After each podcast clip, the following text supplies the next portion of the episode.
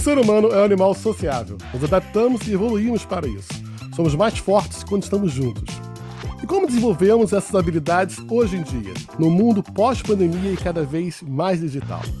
Buscamos novas alternativas e resgatamos velhos hábitos para estimularmos nossas relações sociais. Numa época em que falamos cada vez mais sobre saúde mental. Como os jogos de tabuleiro e RPGs podem contribuir para este aprendizado?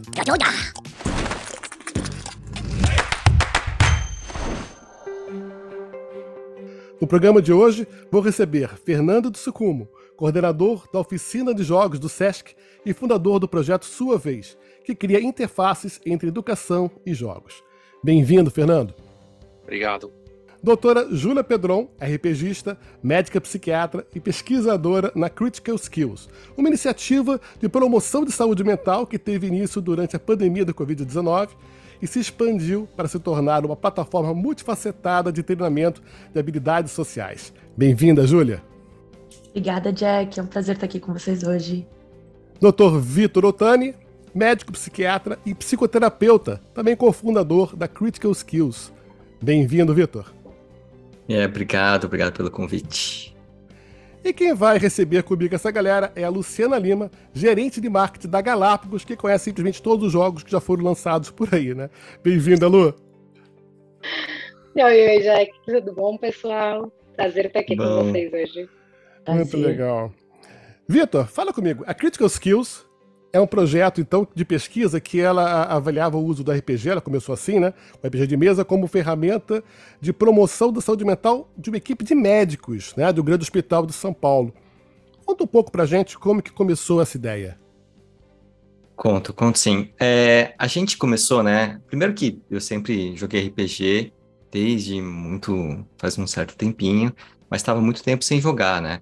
E aí, quando começou a, a pandemia, a gente teve um problema, porque a pandemia ela começou é, duas semanas antes, os residentes novos de psiquiatria tinham acabado de entrar na Santa Casa, a Júlia era uma delas, uhum. e de repente veio a pandemia e a gente não conseguia mais se encontrar pessoalmente, não sabia nem se ia durar duas semanas, dois meses, sei lá, dois anos, a gente não, não conseguia fazer nada e a gente ficou muito preocupado como que a gente ia manejar, né, ajudar a saúde mental deles, que estavam vindo às vezes de outras cidades, não tinham nenhum contato aqui. E aí juntou com a vontade que a gente estava de é, voltar a jogar e dentro do projeto, né, a gente tem um pesquisador que é da Universidade de Duke, e aí tudo que a gente faz, ele fala, isso aqui dá uma pesquisa, né, isso aqui dá um projeto, então vamos fazer um projeto para a gente juntar as pessoas no online, que era o possível naquele momento, Uh, o interessante é que as pessoas tinham que voluntariamente querer participar, então tinha que ser alguma coisa lúdica, alguma coisa que fosse divertida, e que meio disfarçadamente ali a gente ia promover é, integração social, treinar algumas habilidades sociais, falar de empatia, falar de dificuldades, luto, uh, tudo isso pela interface dos jogos. E aí o resultado foi super legal, e por isso que a gente acabou expandindo para as outras áreas também. É fantástico. E eu que sempre pensei que, na verdade, só tinha maluco do outro lado, né? O jogador de RPG não estivesse lá com de branco, né? Que é fantástico isso. Eu fico muito mais feliz. Sim, sim. O segredo são, todos, gente... são todos médicos e todos já eram jogadores de RPG. Quem montou o projeto? Não. Então, não, porque assim, é, algumas pessoas elas tinham começado a jogar, então, por exemplo, o Rafael, ele uhum. tinha começado a jogar fazia, sei lá, um mês. Né? Ele é um psicólogo, ele é um pesquisador, ele tinha começado a jogar fazia muito pouco tempo. Mas nessa primeira leva, né, nesses primeiros médicos que a gente foi juntando para o projeto, tinha gente que inclusive tinha meio aversão ao RPG, né? Falava, uhum. ah, RPG é essa coisa de maluco. É. Tinha um pouquinho, era. O né? estigma, né? Exato, o estigma. E a pessoa falou: olha, se não fosse isso, eu nunca teria me arriscado a jogar, não saberia que é tão divertido, que é tão legal assim, né? Eu vi recentemente uma pesquisa falando que durante o período de pandemia, os jogos eh, lúdicos, né, tanto os board games como RPG, e RPG principalmente, cresceram muito além do que os jogos digitais. O que foi uma surpresa, né, porque os jogos digitais todo mundo teve acesso há bastante tempo, mas uhum. não cresceram na mesma proporção do que outros jogos. Por que, que isso aconteceu? Você saberia dizer? Porque, será que as pessoas estavam buscando um pouco mais de interação? A tela era muito fria? Como que isso vocês veem essa situação? Eu acho que tem uma questão muito forte de conexão, né? Eu acho que os jogos digitais em geral, por mais uh, por mais sociais que eles sejam, por mais tentativas de conexão que eles tenham, eles inundam tão fortemente os sentidos que fica difícil você ter tempo para realmente se relacionar com os outros, né? Então eu acho que o fato de você estar tá trabalhando um jogo de tabuleiro, um RPG, ele tem tempo para você conversar com a pessoa, para você poder, enfim, ter aquela relação um pouco mais profunda do que é do jogo digital. O jogo digital você não vai ter, é, é, ele é muito voltado para a performance, para a tarefa a ser executada. Então assim, vai lá, vai para a direita, vai para a esquerda, faz isso, faz aquilo, sobe, sobe. É muito frenético, né? Enquanto o jogo de tabuleiro dá tempo de eu perguntar, pô, e aí, como é que tá tua família? Como é que tá teus, teus filhos, sabe? E isso para mim foi uma das coisas que mais me me me trouxe para os jogos de tabuleiro, né? Eu, eu sou um ex-viciado é, de jogos digitais, né? Eu, eu costumo falar que era comum ter final de semana que eu passava 40 horas jogando. E quando eu comecei a jogar jogos de tabuleiro, eu, eu na verdade, nessa primeira fase, eu troquei seis por meia dúzia. Eu não, não mudou muito, eu continuei muito frenético, assim. Só que teve uma virada de chave que eu comecei a, a começar a querer jogar com certas pessoas em vez de querer jogar certos jogos. Isso para mim foi muito significativo, porque eu comecei a perceber do valor das conexões. E é muito louco você ver, porque quando você vai ver programas de e aí os doutores aqui podem falar, mas os programas de, de é, contra adição, contra vício, eles quase sempre são relacionados no poder da conexão humana. Você tem um padrinho que vai te levar para a conexão e isso e ao perceber isso, ao, perceber o quanto você está perdendo do mundo fora, você começa a sair daquela adição.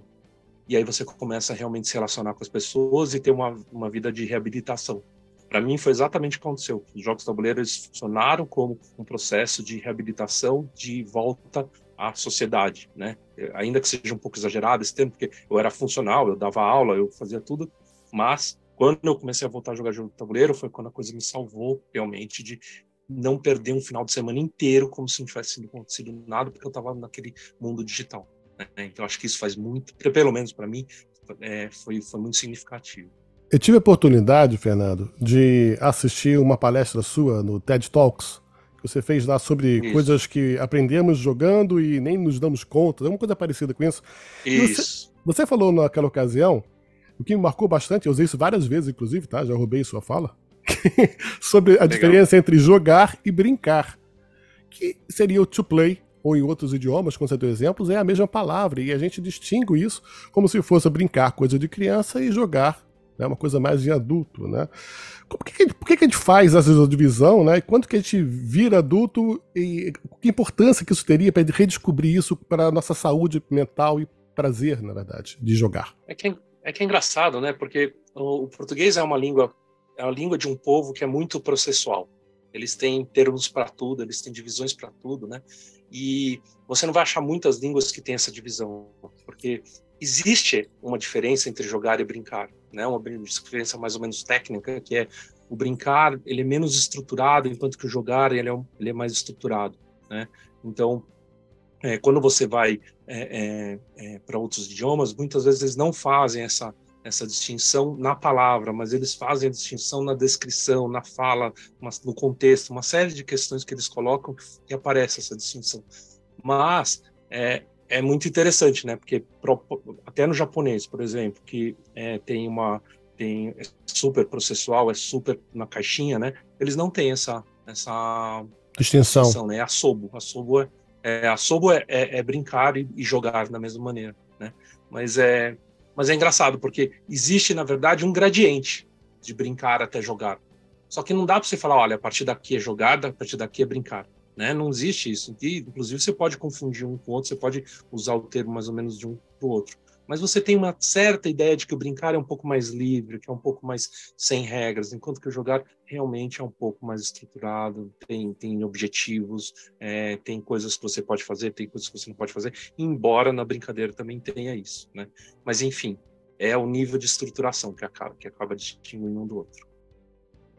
Acha que isso tem a ver com, como você falou anteriormente, sobre a relação com as pessoas, que você se sente confortável o suficiente para brincar e jogar talvez seja uma coisa que você está protegido no ambiente mais seguro ali com regras e tudo, e você tá, não sei, tá mais é, receptivo com a pessoa certa. Eu acho que não, porque permite isso. Eu acho que mesmo quando você brinca, mesmo quando você brinca, você está se conectando, né? A, a raiz uhum. latina de brincar vem de vínculo. Né? Então, quando você está brincando com alguém, você está se vinculando a ela, né? Eu acho que o, a questão é, é, o modo como você brinca, né? Eu acho que a questão da diferença aí é, é, é o, qual é o tipo do jogo que você está jogando. Eu acho que é essa é a pergunta, né? Então, acho que é isso que faz diferença. Júlia, você então não jogava RPG antes desse projeto, né? Que eu já tô fã, louco para conhecer mais a fundo. E como que foi, assim, quando você criou o seu primeiro personagem para jogar RPG? Eu sei porque eu de anos mestrando e eu sempre vejo jogadores novos que eles acabam se espelhando no personagem. O que eles criam muitas vezes representa como eles se veem ali, sabe? Como eles gostaria de se ver, gostaria de ser né? E às vezes até para ficar mais fácil de representar, porque ele fica imaginando, caramba, não sei jogar direito, primeira vez que eu tô jogando, e eu vou ter que representar uma pessoa que eu não conheço, então eu vou fazer o personagem mais parecido comigo possível para não para ficar mais fácil. Como que foi essa sua experiência? Então, Jack, eu sou uma das pessoas do projeto que já jogava. Ah, que legal. Sou uma das poucas que eu, eu sou uma da que já jogava antes. Comecei a jogar com, sei lá, 20 anos.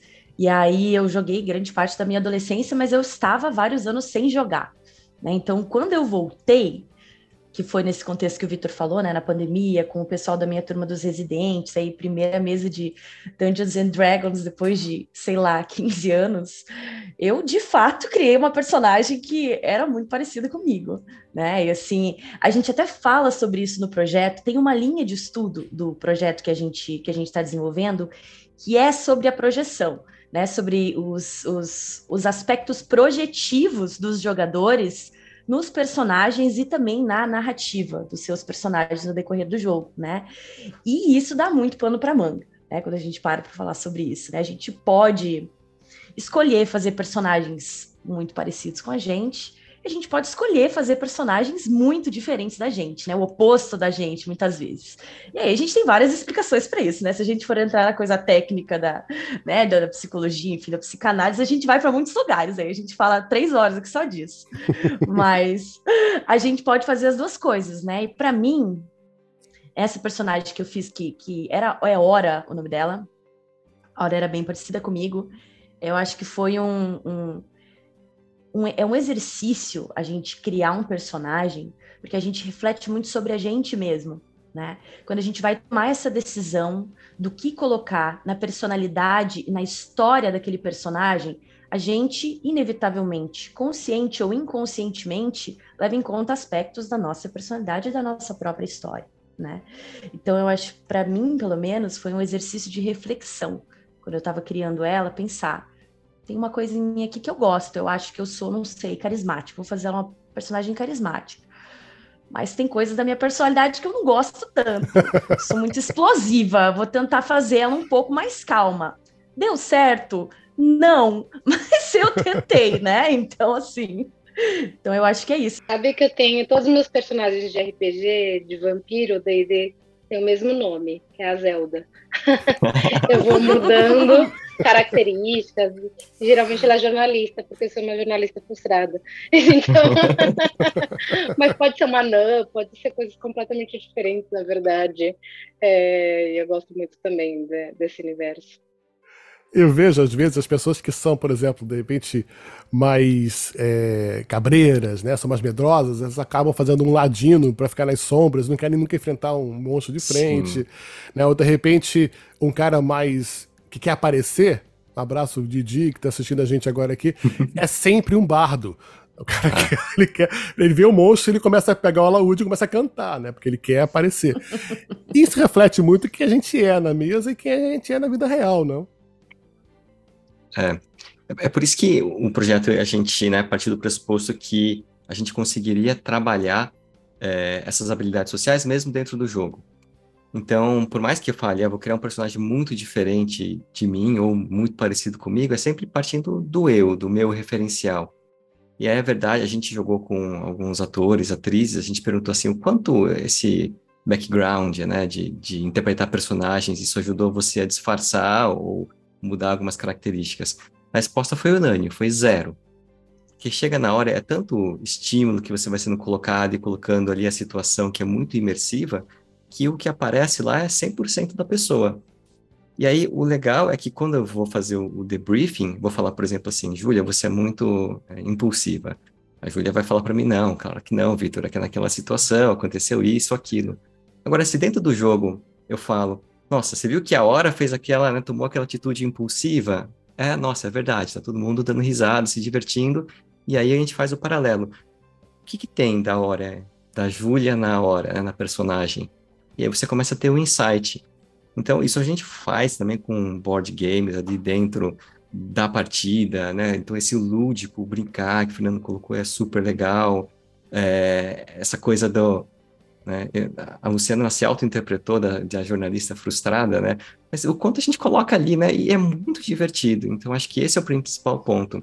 Você não consegue treinar de maneira eficaz uma habilidade social se a pessoa está lá por obrigação. Por isso que treinamento corporativo não funciona muito, né? Então tem que ser legal, tem que ser divertido para a pessoa querer estar tá ali participando. Então, por isso que é, Serious Games, gamificação é uma ferramenta incrível assim para a saúde mental. Ou seja, a gente primeiro se conhece, né, para se projetar depois no jogo, mas com, essas técnicas, como que a gente aprende realmente a lidar com outras pessoas? Como que a gente pode usar essa nossa experiência em jogos para nos aperfeiçoarmos nessas habilidades sociais? Tem uma coisa que a gente faz, o Jack, que é assim, é, eu faço treinamento corporativo com jogos, né? Uhum. E aí, é, uma das coisas que a gente fala é que atrás do jogo ninguém se esconde, né? E a é. gente tenta, inclusive, trazer temas que não são relacionados com o escritório, com o dia a dia deles. Para quê? Para que eles possam emergir dentro do tal do círculo mágico lá né? Para quê? Para que eles esqueçam que eles estão no treinamento. E aí o que acontece é que eles começam a se envolver e eles começam a exibir realmente características, eu acho que essa é a base do, do trabalho que tem em comum aí com o Vitor e da Júlia, eles começam a exibir características que eles têm já e são deles, já é, é uma coisa que é, é inconsciente deles já, né? E aí o que é legal é como o jogo é um recorte, a gente consegue trazer coisas que normalmente eles não teriam consciência do que eles fariam. Falar assim, olha, por que, que você fez isso? Né? Aí fala, ah, e a gente não fala da pessoa, né? Mas ele fala, olha, o que, que aconteceu com o grupo, que o grupo aconteceu e fez isso, né? E aí eles falam, ah, é porque aconteceu tal coisa. E aí o recorte é muito bem feito, não dá para eles ficarem botando culpa no outro departamento, não dá para eles ficarem falando que aconteceu porque não chegou tal suprimento, não sei o quê. É, aconteceu porque eles não fizeram. Né? E aí a gente começa a, trazer um pouco mais de consciência sobre o inconsciente, né? Traz uma de luz para aquela sombra. E aí, eu acho que a ideia é um pouco essa, né? É, quando você começa a se conhecer, quando você começa a, a, a reparar que você tem uma característica que você não sabia que era assim, é aquele primeiro passo que você tem para talvez regular a força daquilo que você usava, né? Que você falava, ah, é, eu fazia isso porque achava que era certo, mas talvez eu esteja exagerando, né? Então acho que essas coisas são muito legais, muito é, ajudam a gente muito a, a, a ter um autoconhecimento muito maior, né? A gente vê em treinamentos né, corporativos, a gente usa muito, até, não sei se é verdade, mas me parece ser, né, a, o trabalho em equipe né, é muito explorado. Né, como a Sim. comunicação funciona entre as pessoas num trabalho de equipe. Mesmo o conceito de board game cooperativo é uma coisa até muito recente. Né? Os jogos originais eles eram muito mais competitivos, né? eles, eram, eles eram realmente jogos, os alemães, os jogos clássicos, eles eram mais competitivos, né? mais duros, mais secos, mais punitivos. Esse conceito de cooperação ele surgiu, eu acho, com base realmente no aprendizado, né? de como que uma mesa de jogo pode funcionar, como as pessoas podem interagir chegou a se falar várias vezes que é mais fácil, às vezes, apresentar para um novato um jogo cooperativo do que um jogo competitivo, porque você consegue levar, conduzi-lo de uma forma melhor e tal. Vocês acham que isso é verdade não? Isso é um conceito recente de, de mais para avaliar? Ou é, é mais uma ferramenta que vocês podem usar no trabalho ou na pesquisa? Como vocês veem a cooperação nos jogos? Olha, é, a gente fala que a gente prefere né, é, o RPG, uma das coisas é, por ele ser colaborativo, mas é principalmente pela facilidade que a gente tem de adaptar em tempo real uma situação. Então, a gente faz um, uma pré-avaliação das habilidades sociais e a gente acha ali pela, pelas escalas que a, aquela equipe precisaria treinar empatia. Só que aí chega na hora, a gente percebe que a escala ela, ela tem uma certa limitação, né? É, então, na hora eu posso achar que não é empatia, posso achar que é assertividade. E aí eu consigo mudar o cenário para fazer isso. Uhum. Mas pensando em outros board games, eu acho que mesmo os que são competitivos, eles são é, a ferramenta com que eu vou desencadear um funcionamento em equipe. E aí a parte do trabalho, a parte principal é como que quem está ali mediando, ele vai fazer essa observação e vai colocar é, o que aconteceu dentro do jogo para ser trabalhado no debriefing. É, a gente pode fazer isso, por exemplo, com, sei lá, jogo que tem é, aquela mecânica de leilão. Então, você consegue perceber o quanto aquela... Tem gente que é mais ansiosa, a pessoa que é mais ansiosa, ela geralmente sofre mais nesse tipo de jogo, né? Ela se entrega mais. É, a pessoa que gosta dessa coisa mais competitiva, talvez ela se coloque um pouco melhor ali. Então, acho que a gente consegue fazer uma avaliação tanto do, do games competitivos quanto colaborativos. Só para dar um, um, exemplo rapidinho, a gente usou o The Mind para a gente começar a fazer uma, uma dinâmica com os grupos de, de alunos, né, de, de médicos. E aí, é um jogo colaborativo, mas só naquelas partidas iniciais você consegue perceber muito do funcionamento do grupo. E é a partir daí que a gente trabalha. Então, o jogo, muitas vezes, ele pode ser uma ferramenta ou ele pode ser um facilitador. E aí, se é um jogo competitivo né? Quantas vezes a gente, é, sei lá, não viu pessoas ficando um pouco mais exaltadas ali. Né? Então, isso já dá para a gente um indício de como aquela equipe ou como aquela pessoa vai funcionar. E a gente vai trabalhar em cima daquilo. É, você falou do The Mind e eu, eu, eu, sou uma apaixonada pelos cooperativos e foi um dos grandes motivos de eu ter entrado nos board games modernos já há bastante tempo, quando eu descobri Pandemic. Ah. E, e, com o tempo hum. e com a evolução também dos jogos, no passar do tempo, os próprios cooperativos, eles têm uma abrangência agora tão grande que muda completamente a dinâmica em si. Então, você tem desde um The Mind, que tem menos estímulo ao que a gente chama de alpha player. O Pandemic, uhum. ele, ele muitas vezes pede um alpha player, é alguém que se sobressai e acaba mandando na equipe. Mas hoje você tem os que a gente chama de truly cooperative, né? Aqueles jogos que são verdadeiramente cooperativos, que todo mundo tem que se ajudar. Eu acho que o The Mind é, é, é muito a prova disso, né? Mas tem, tem vários outros. É, e eu acho muito interessante isso, porque como dentro dos próprios cooperativos você tem questões é, dinâmicas muito diferentes sendo construídas ali na, na equipe. Sim. O, o Platão ele tem uma frase que eu acho sensacional, que pelo menos é atribuída a ele, né? Que você conhece mais uma pessoa em uma hora de jogo do que em toda uma vida, né? E é engraçado, né? Como realmente a gente muitas vezes vai jogar e a gente surpreende com o comportamento das pessoas, né? Fala, Nossa, não sabia que fulano era assim, tanto para o bem quanto para o mal, né? Às vezes o cara vira um baita de um líder que faz tudo e se é uma pessoa às vezes até meio introverte, elas conseguem se soltar mais, ou então o contrário, que é uma pessoa super assim afável e quando ela vai jogar ela vira um bicho, né? Então assim, Sim. eu acho muito interessante isso, como eu... ele leva a gente para os extremos, né? Exatamente, é, você falou do, do Platão, é, eu falo do Vinícius de Moraes, que daí ele fala que a vida é a arte do encontro, embora haja tantos desencontros pela vida. Para mim, uma das formas mais potentes e bonitas de encontro é através dos jogos. E eu falo que eu encontro a infância das pessoas, eu encontro traumas, eu encontro a brincadeira, eu encontro tanta coisa ali que ela está me comunicando não verbalmente ou verbalmente mesmo, que ela começa a se perceber aquele momento, e aí eu começo a perceber que ela está percebendo, e eu me percebo diferente. É tão maluca essa troca, né? E é tão lindo esse, esse encontro com as vários. É isso, com a infância dela, com o que ela é hoje, com o que eu sou, com a minha própria infância. É muito bonito. Eu acho que os jogos eles nos proporcionam né, um, um ambiente seguro para a gente poder brincar. Né? Eu acho que são mídias né, de interação, mas onde você realmente se entrega. Acho que essa talvez seja a, o maior trunfo realmente dos jogos modernos, né, de fazer com que as pessoas possam se sintam seguras o suficiente para se abrir, ou para explorar, ou para aprender, né, ou para desenvolver novas habilidades. Quando eu Mas... falo de ambiente seguro, as pessoas vão tentar entender, Jack.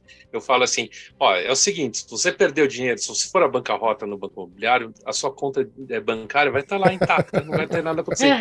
E o que, é, e o que eu acho que é mais sensacional disso tudo, e agora falando sério, é que você vai viver um pouco da dor de ter perdido todo o seu dinheiro porque você tomou más decisões. Né? Ainda que seja banco imobiliário, vamos pegar outro jogo, mas você viveu é, é, a, a dor de ter perdido todo o seu dinheiro e ter perdido porque você tomou más decisões. Então, assim, o Mark Beckhoff, que é um comportamentalista, é um amigo da Jane Goodall, um dos parceiros da Jane Goodall, ele fala que ele tem uma frase que eu acho sensacional, que ele fala assim: brincar é se preparar para o inesperado, né? Então, você está gerando repertório, né, para poder lidar com essas coisas todas. Isso é muito rico, né? Acho que é incrível. A gente aprende com os erros a isso? Quer dizer, sem, na verdade, ter o, o custo do erro, né?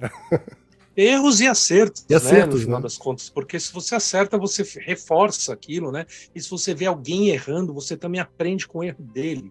Né? Então, assim, uhum. é, é, todo um ambiente de aprendizado muito rico, né? Então, é, não tem como. É incrível.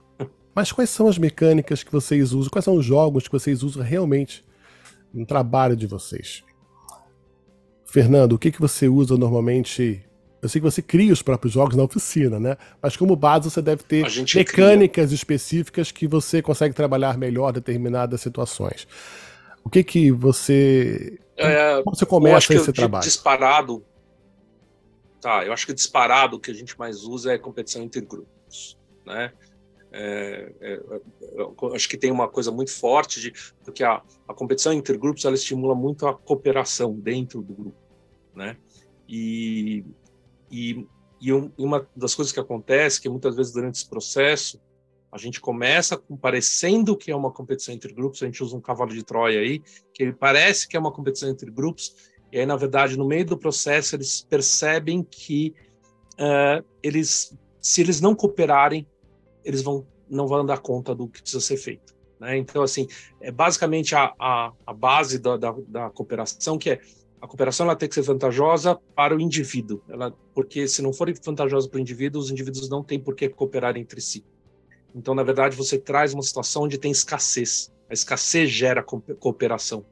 Então, o que você faz? Você gera recursos escassos, e aí, durante o processo, para tentar chegar naquele objetivo, eles percebem: caramba, não vai dar, eu preciso pedir ajuda, eu preciso estar junto com outras pessoas. E aí, eles começam, inerentemente, eles começam a, co a cooperar entre si, e aí a coisa começa a, a dar certo. Né? Mas é basicamente tem essa é a primeira de todas, que é que é a, que é a, que é a mais se usa, inclusive que é um pouco mais sênior em empresa, já sabe que vai ser assim, ele já sai perguntando, posso ajudar o outro, posso pedir, eles já já saem meio é, sacados disso, né?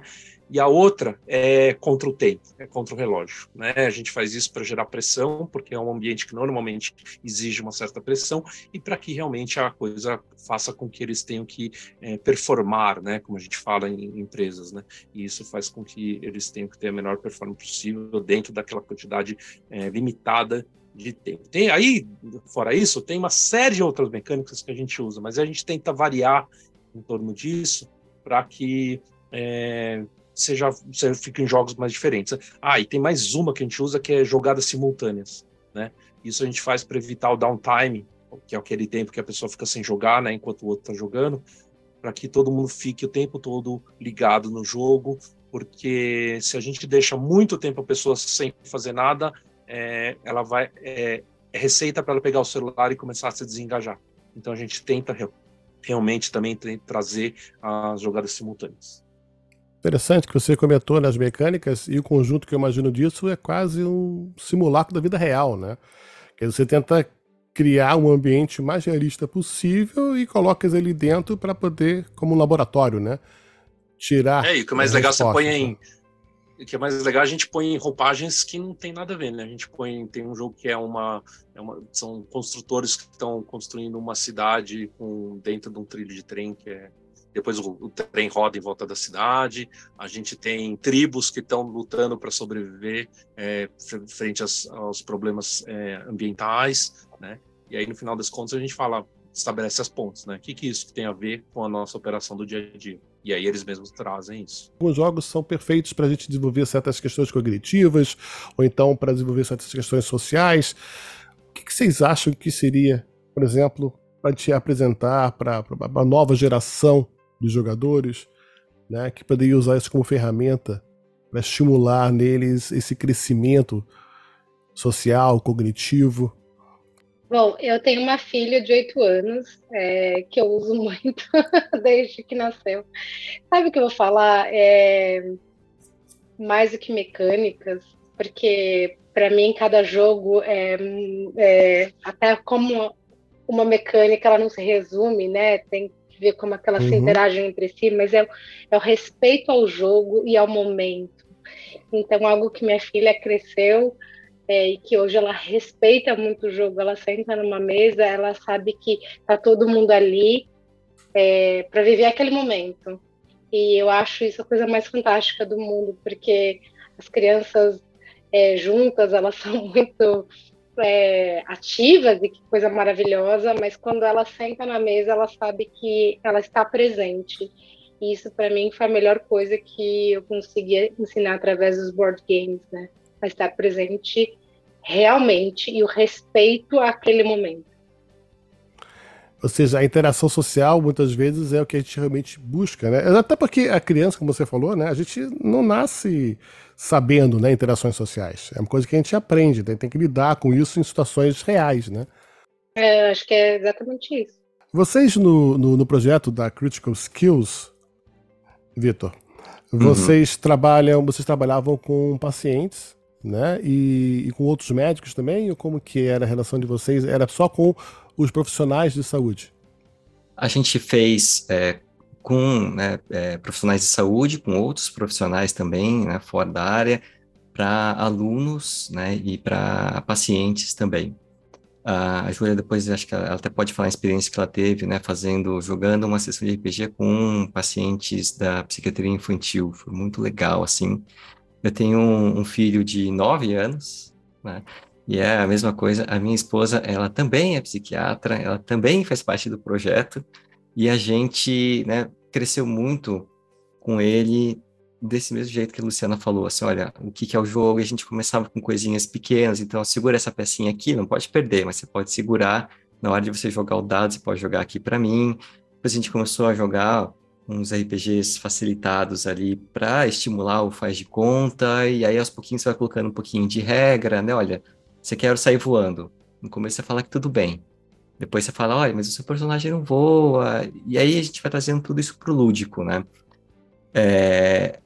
E aí a gente vai conseguindo trazer os board games. Então a gente traz, por exemplo, um que é um clássico, né? O Dixit é, a gente usa como para se divertir, né, em família, com amigos, a gente usa dentro do projeto. Então, acho que tem, uh, desde do, pensando mais nessa coisa da socialização, até algumas coisas um pouco mais, mais uh, específicas, né? Então, assim, a gente quer trabalhar uh, o trabalho, é, uma equipe que está de alta performance, que tem que estar tá ali o tempo todo sempre muito bem concentrada, Vamos pegar um, sei lá, jogar um, um jogo pesado colaborativo. A gente gosta muito do, do Eldritch. Né? Então, assim, todo mundo tem que saber exatamente sua função. De repente, você chega lá na metade da partida, você está com 20 cartinhas diferentes, que você tem que estar tá muito bem ligado. E se você toma uma decisão sem saber, né, sem conversar com seu coleguinha qual vai ser a próxima, você perdeu uma rodada, o que no jogo pode ser fatal, né? Então, a gente consegue treinando uh, essa coisa do controle de impulso, né? a gente consegue pegar, por exemplo, lá, alocação de recursos e ver o planejamento futuro, como é que a pessoa ela consegue trabalhar civilidade, uh, manejo de recursos, lidar com frustração.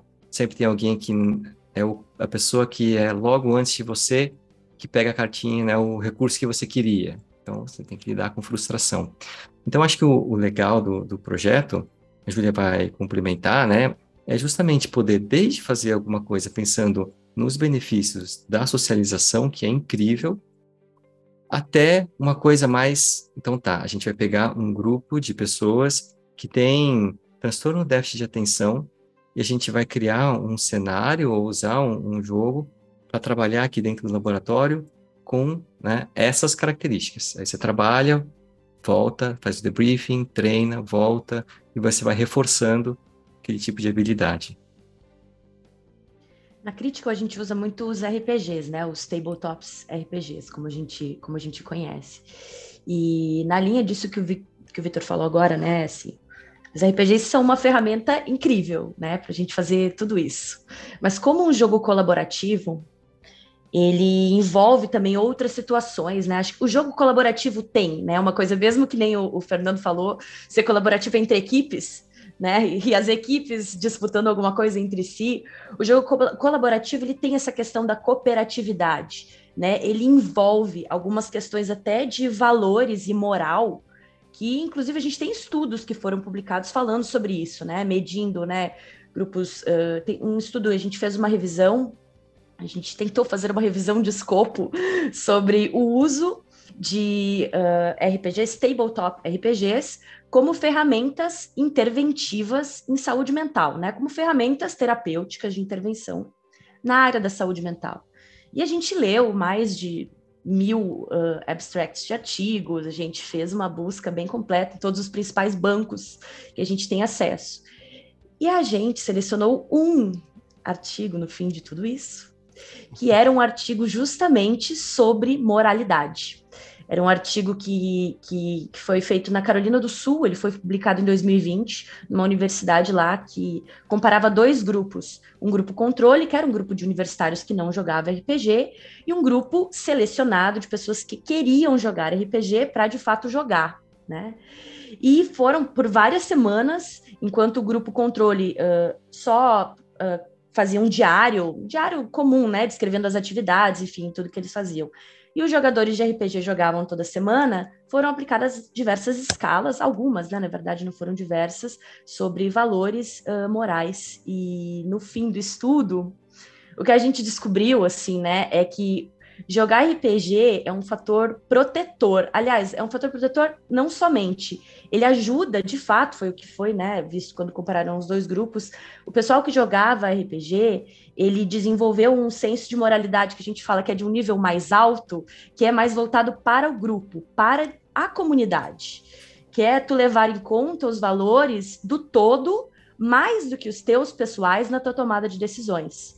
E além disso, que eu falei do fator protetor, ele realmente é um fator protetor para que isso não se não vá se perdendo com o tempo. A gente viu que o pessoal do grupo controle foi perdendo um pouco dessas características, foi diminuindo os scores e o pessoal do RPG manteve. Então a gente sabe que o jogo, muito provavelmente cooperativo, tem essa característica, né? Estou citando esse, mas tem outros estudos nessa linha, parecidos, mas não com nível de evidência tão alto quanto esse que a gente achou. Então, o jogo cooperativo tem isso, que é uma característica do RPG, falando dele em especial, né? E aí, dentro do RPG, a gente pode fazer mil coisas. E tu perguntaste, Jack, do, do tipo de jogo, né? Do, enfim. Uhum.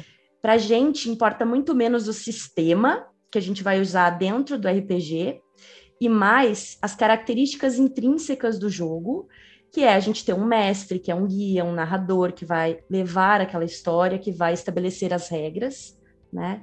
O fato de o jogo ser cooperativo, o fato de a gente também ter dados, ter algumas situações em que a aleatoriedade acaba resolvendo as coisas, embora com maior ou menos chance, para também trabalhar a, a, questão da resolução de conflitos, né? Como lidar com a frustração, e a gente poder também adaptar cada sistema para cada grupo.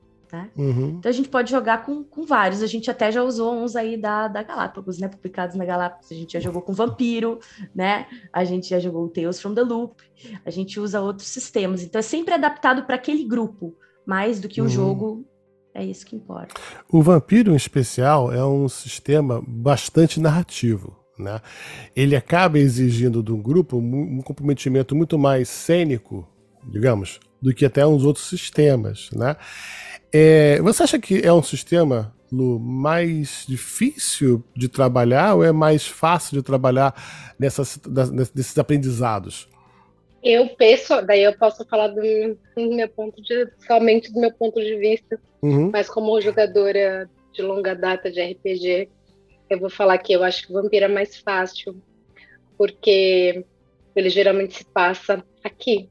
Eu estou aqui em São Paulo, em 2023, dia 30 do 3, e, e a gente a gente estabelece essas relações muito próximas ao que a gente está vivendo. E então eu acho eu acho que essa é, é, essa proximidade com a realidade ela é mais fácil sabe? Ao mesmo tempo ela é muito perigosa porque a gente está falando aqui de é, de assuntos delicados. É, tem um disclaimer lá, na, acho que uma das primeiras páginas uhum. do Vampiro falando isso. É um tema mais maduro, seu né? Grupo, uhum.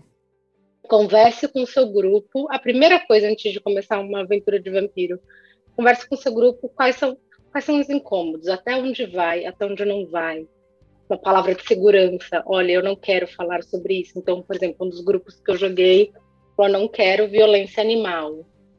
Eu não quero enfim, pedofilia, eu não quero, tipo não que vá, não que fosse rolar, mas são temas delicados do nosso dia a dia, infelizmente, como sociedade, e que são e, e que podem vir à tona num, num, jogo mais realístico como e narrativo como o Vampiro. Mas enfim, eu acho ele mais fácil de me relacionar. É, eu acho que 100% seguro não existe. Né? A gente está trabalhando com pessoas que estão ativas, estão se relacionando umas com as outras, e qualquer relacionamento apresenta seus riscos, né? Mas é, é aquela velha história, né? Não abra caixas que você não, não vai saber fechar, né? Então, é, eu acho que quando a gente tem essa, esse poder todo, né? A gente precisa saber bem o que a gente está fazendo. E é muito do que a Lu falou, porque eu também tenho um filho de oito anos, né? A gente já parece que é, tá, tá reunião de pais aqui, né? E é sensacional, porque ele, eu todo ano eu posto na época do Natal, é um texto do David Minkin, ele fala assim: escrevi um juramento para os meus três pequenos jogadores, e esse é meu juramento a eles. Ah, prometo passar tempo com você, encorajá-lo e ajudá-lo a tomar suas próprias decisões. Prometo ser paciente com você quando você estiver tomando suas próprias decisões, tentando encontrar o seu próprio caminho para a vitória e precisar de algum tempo para pensar.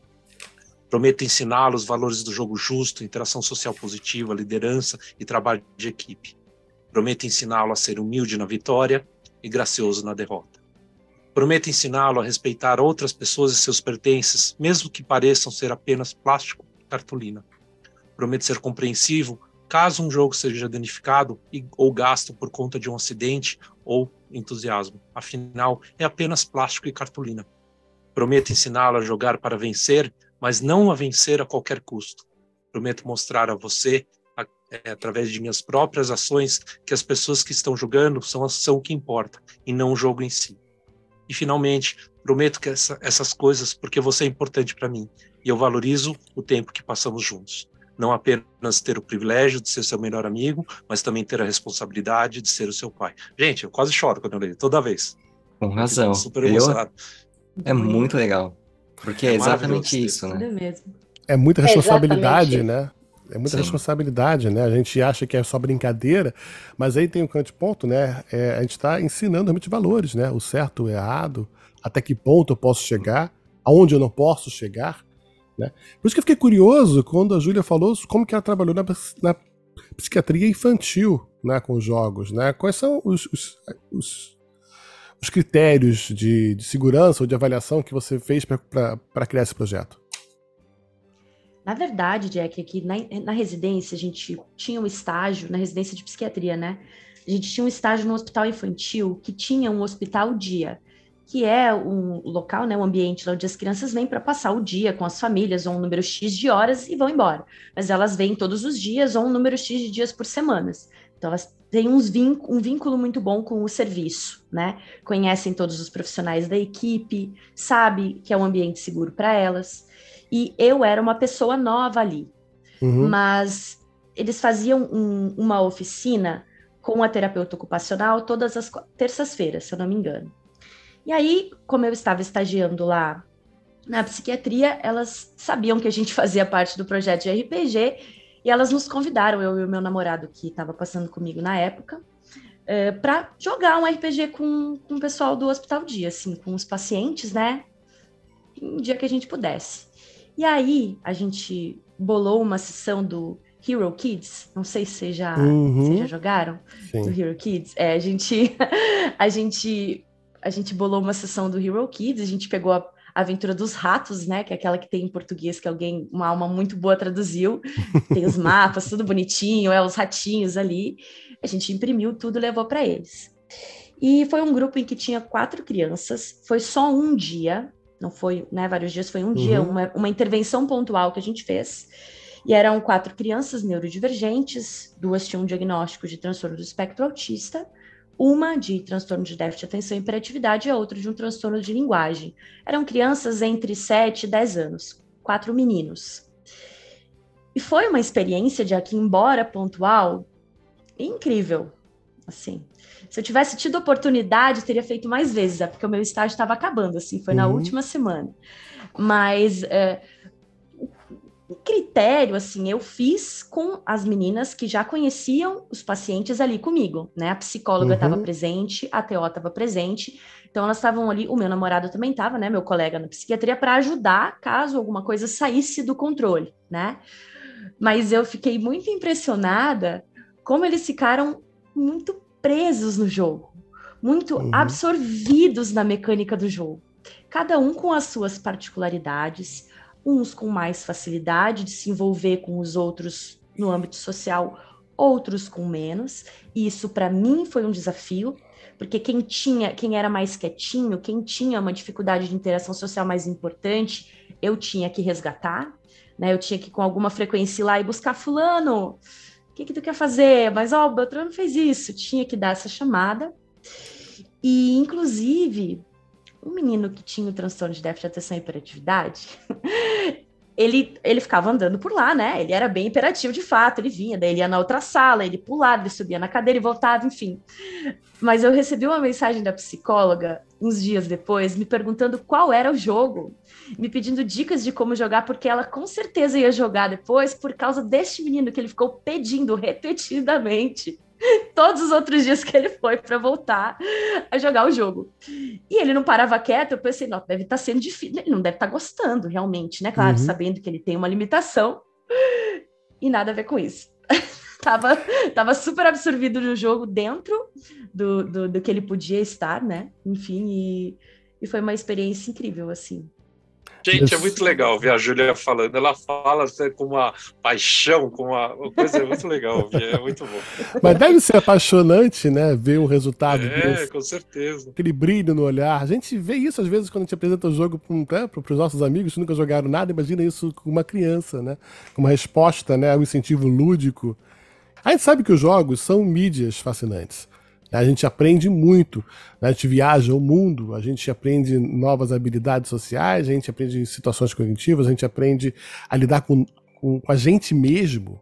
Mas eu queria que vocês, agora a gente está chegando ao final do programa, eu queria que vocês me falassem como que vocês veem hoje tá, os jogos modernos e os RPGs, qual é o futuro né, como ferramenta para a saúde mental. Eu acho que assim, a, a geração nova, essas gerações novas, elas já vêm com chip. Né? O chip do jogo já está instalado. Né?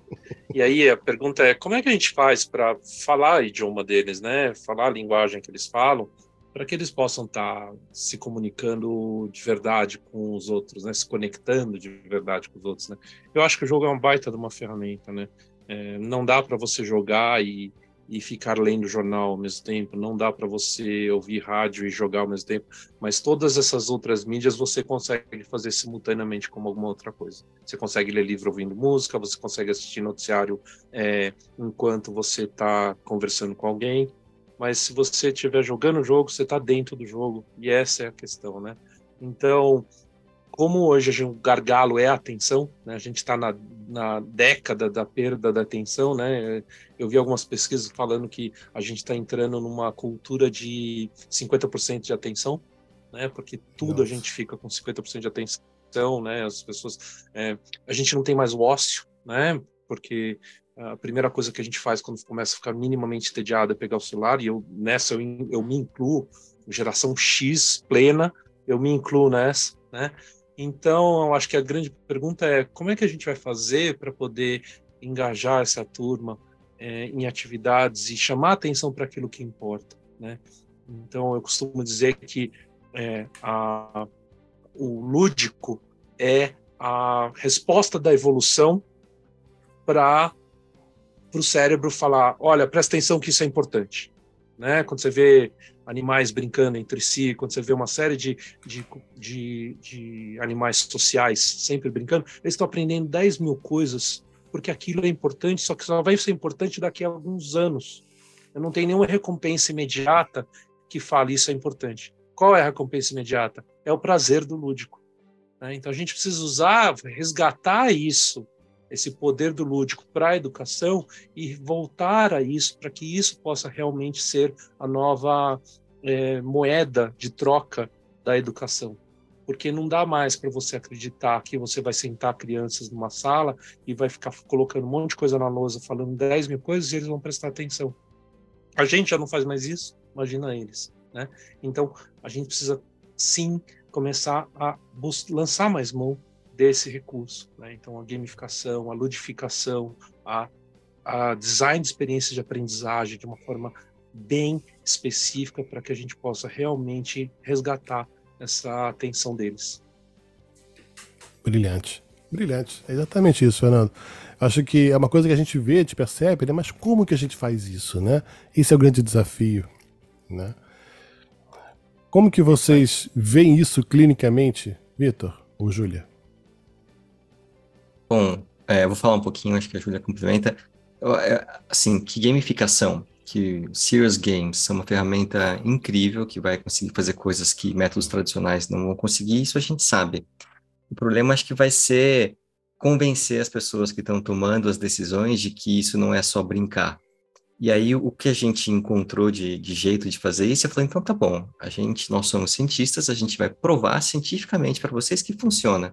Está aqui o método, escala antes, intervenção, escala depois. Está aqui, ó, mostramos o resultado, e aí a gente conseguiu falar, então tá bom, agora vocês têm uma disciplina na graduação de RPG e saúde mental. Aí funcionou, no ano seguinte a gente tem mais 40 vagas. Então a gente vai conseguindo entrar através meio na cotovelada assim, mas colocando evidência científica. Aí funciona, funciona. Ah, mas vocês vão ficar brincando? Também. Né? mas aqui, ó, funciona. Funciona e funciona. Ah, eu passo lá e estou dando risada, se divertindo. É isso mesmo, ó, funciona. Concordo plenamente com o Vitor. Eu acho que a gente vê cada vez mais, a gente sabe, né? Sempre que a gente pega a opinião do especialista nos estudos que a gente procura, sempre não, mas a grande maioria das vezes ela é positiva, principalmente falando de RPG, né? Sabe que tem um, um impacto bom, tem um impacto na promoção de saúde mental, na prevenção de alguns transtornos, até algum papel de auxílio no tratamento, na identificação diagnóstica de algumas coisas, mas o nível de evidência na comunidade dos estudos que a gente tem não é um nível alto, né? Então a gente também não tem tantos estudos quanto a gente gostaria. E eu acho que o próximo passo para a gente é provar, né? É, dois mais dois são quatro. Vocês estão vendo aqui, a gente fez um estudo, a gente conduziu um experimento, a gente aplicou. E aí, a partir disso, a gente poder desenvolver métodos, que é o que a gente está fazendo na Critical, né? Aos pouquinhos, desenvolvendo um método nosso de conseguir usar de uma forma organizada, de uma forma né, escrita, bonitinha, um manual, para a gente poder usar o RPG, no nosso caso, como uma ferramenta de intervenção. Né? Então, acho que o objetivo da gente agora saber que é bom a gente sabe. Quem joga não tem dúvida nenhuma, né? Quem mestra, quem joga, enfim, a gente sabe que ruim não é, senão a gente não estava ali. Mas eu acho que o próximo desafio da gente é provar, né? Por meio de pesquisas, enfim, no, no mundo científico, na medicina baseada em evidências, que ele é bom mesmo. Ele ajuda e ele precisa ser mais usado. E visto. Eu gosto de falar, eu gosto de falar nessas horas que a gente veio brincar mas a gente não tá para brincadeira, né? Acho que é essa a ideia. É isso aí mesmo. Você perguntou sobre o futuro e aí eu estava ouvindo sobre as ferramentas de intervenção e, e também a fala do Buda que é extremamente pertinente. Eu estou de acordo com todo mundo, mas quando eu olho para o passado e até falando de RPG e board game, o que a gente não tinha tanto era a inclusão. E cada vez mais a gente está falando de inclusão. Se a gente abre uma terceira edição de D&D, de forma nenhuma as mulheres estavam, por exemplo, bem minimamente bem representadas, pelo contrário, na verdade, e agora você tem uma mudança muito significativa conforme as edições foram passando. O Vampiro a mesma coisa, e, e, os board games também. Eu não estou falando só sobre a representatividade de gênero, mas acho que a inclusão de vários aspectos é, e, e, de várias questões, inclusive de, de saúde e representatividade na sociedade. Então, o que eu espero nesse futuro do board game é que a gente consiga é, trazer cada vez mais inclusão para a gente fazer essa arte do encontro cada vez mais bonita, né? mais inclusiva também. E mais certeira, né? A gente tem uma mostragem real, né, do que que aonde a gente pode alcançar.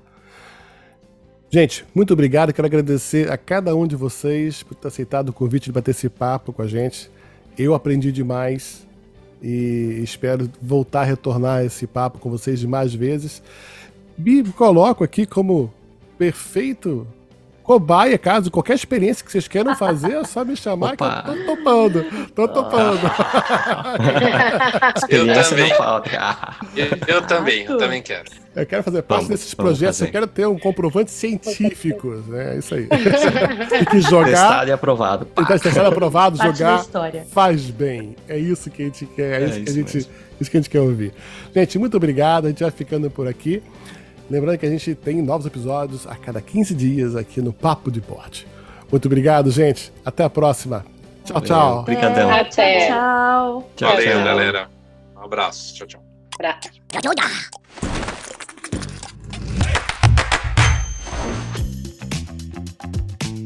E é isso, galera. E por hoje é só, mas não se esqueça de seguir a Galápagos nas redes sociais pelo Mundo Galápagos.